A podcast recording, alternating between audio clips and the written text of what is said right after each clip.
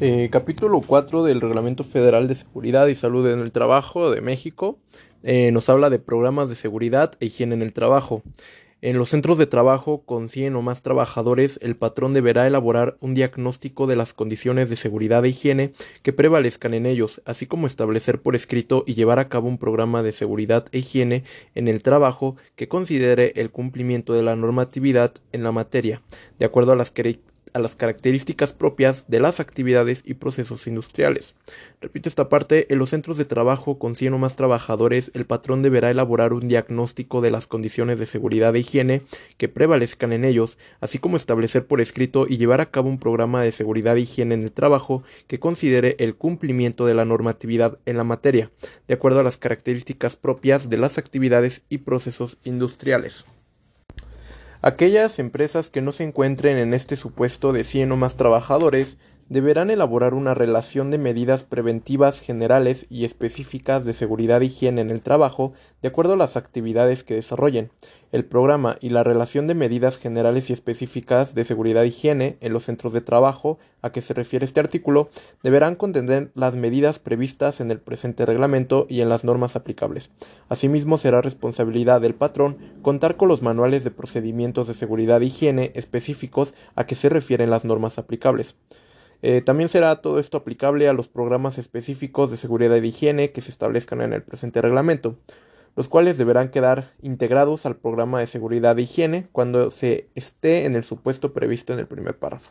Será responsabilidad del patrón que se elabore, evalúe y en su caso actualice periódicamente, por lo menos una vez al año, el programa o la relación de medidas de seguridad e higiene del centro de trabajo y presentarlos a la Secretaría cuando ésta así lo requiera. En la elaboración del programa o de la relación de medidas de seguridad e higiene, se deberán de considerar los riesgos potenciales de acuerdo a la naturaleza de las actividades de la empresa o establecimiento.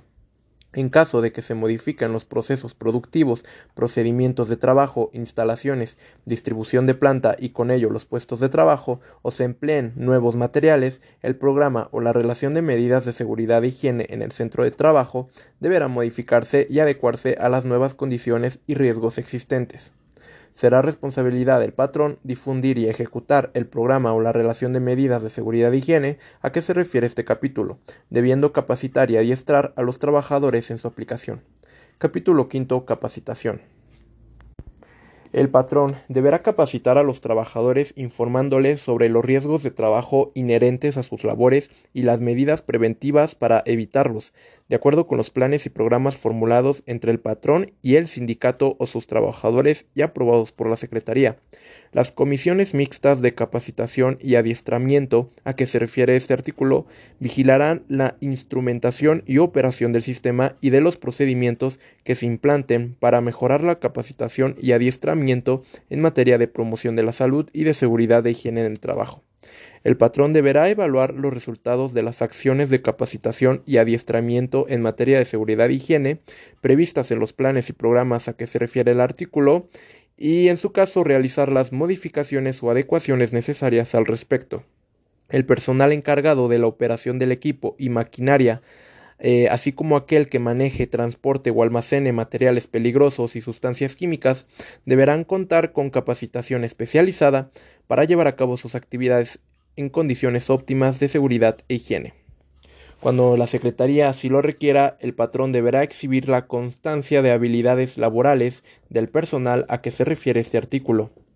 Los patrones serán debidamente capacitados los los trabajadores serán debidamente capacitados por el patrón para el uso adecuado y seguro de las herramientas de trabajo, así como para el cuidado, mantenimiento y almacenamiento de estas el patrón estará obligado a capacitar y adiestrar a los trabajadores sobre el uso, conservación, mantenimiento, almacenamiento y reposición del equipo de protección personal. El patrón tendrá la obligación de hacer del conocimiento de los trabajadores el programa de seguridad e higiene del centro de trabajo, así como capacitarlos y adiestrarlos en la ejecución del mismo. Eh, capítulo sexto. Servicios preventivos de medicina del trabajo. Los servicios preventivos de medicina del trabajo se instruirán, de atendiendo a la naturaleza, características de la actividad laboral y número de trabajadores expuestos. Las características y modalidades para la institución de estos servicios se precisarán en la norma correspondiente. Dichos servicios estarán bajo la supervisión de profesionistas calificados en esta disciplina. Estos servicios podrán ser proporcionados en forma externa o brindados dentro de las instalaciones de la propia empresa. Su establecimiento y funcionamiento se llevarán a cabo de acuerdo a la norma correspondiente. El patrón será responsable de vigilar la coordinación de la ejecución del programa preventivo de salud entre los servicios de medicina de trabajo y seguridad de higiene y las comisiones de seguridad, higiene y mixtas de capacitación y adiestramiento.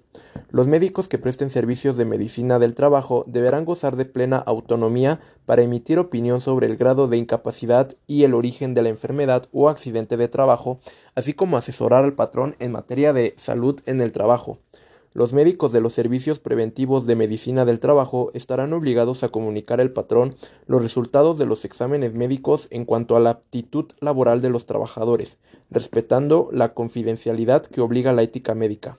Los médicos que presten servicios, estos servicios, coadyuvarán a la orientación y en su caso a la capacitación de los trabajadores en materia de prevención de riesgos del trabajo.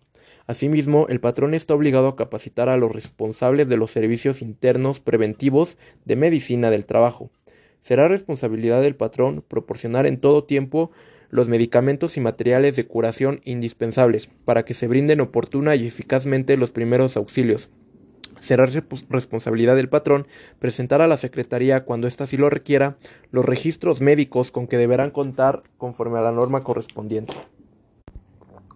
Capítulo séptimo. Servicios preventivos de seguridad e higiene en el trabajo. La Secretaría, los patrones y los trabajadores promoverán el desarrollo de servicios preventivos de seguridad e higiene en los centros de trabajo, atendiendo a la naturaleza y características de las actividades que se realicen y al número de trabajadores expuestos.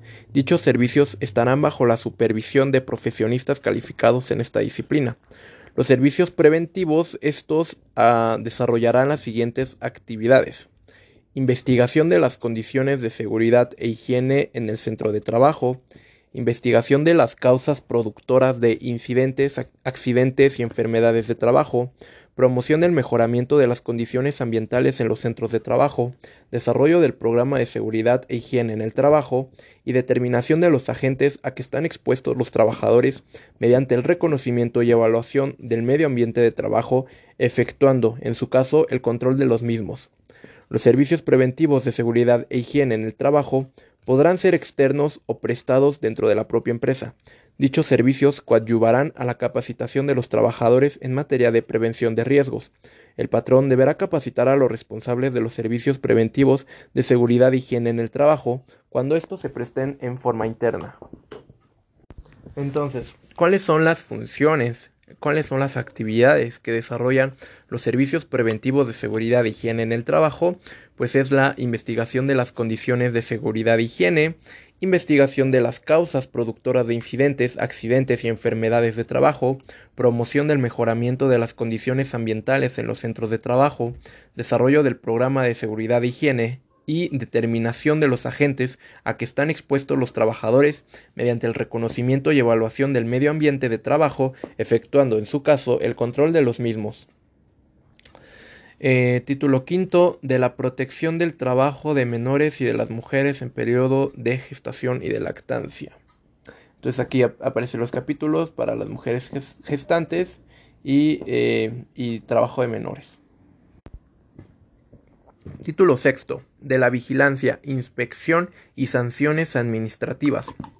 La Secretaría, a través de la Inspección Federal del Trabajo, tendrá a su cargo la vigilancia del cumplimiento de las disposiciones constitucionales, de la ley, de sus reglamentos, de las normas y demás disposiciones aplicables en materia de seguridad e higiene, la que contará con el auxilio de las autoridades del trabajo de las entidades federativas y de la Ciudad de México.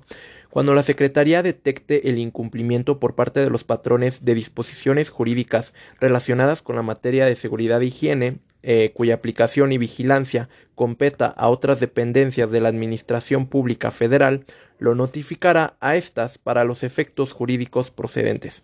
La función inspectiva en materia de seguridad e higiene se realizará en los términos que establece la ley, eh, reglamentos y la Ley Federal de Procedimiento Administrativo. La vigilancia del cumplimiento de las normas podrá realizarse por conducto de las unidades de verificación, laboratorios de prueba y organismos de certificación. Eh, las violaciones a los preceptos de este reglamento serán sancionadas administrativamente por la Secretaría. Se puede imponer multa de, de 15 a 105 veces el salario mínimo general diario vigente en la zona económica de ubicación si se violan algunos artículos como del presente reglamento, ¿no?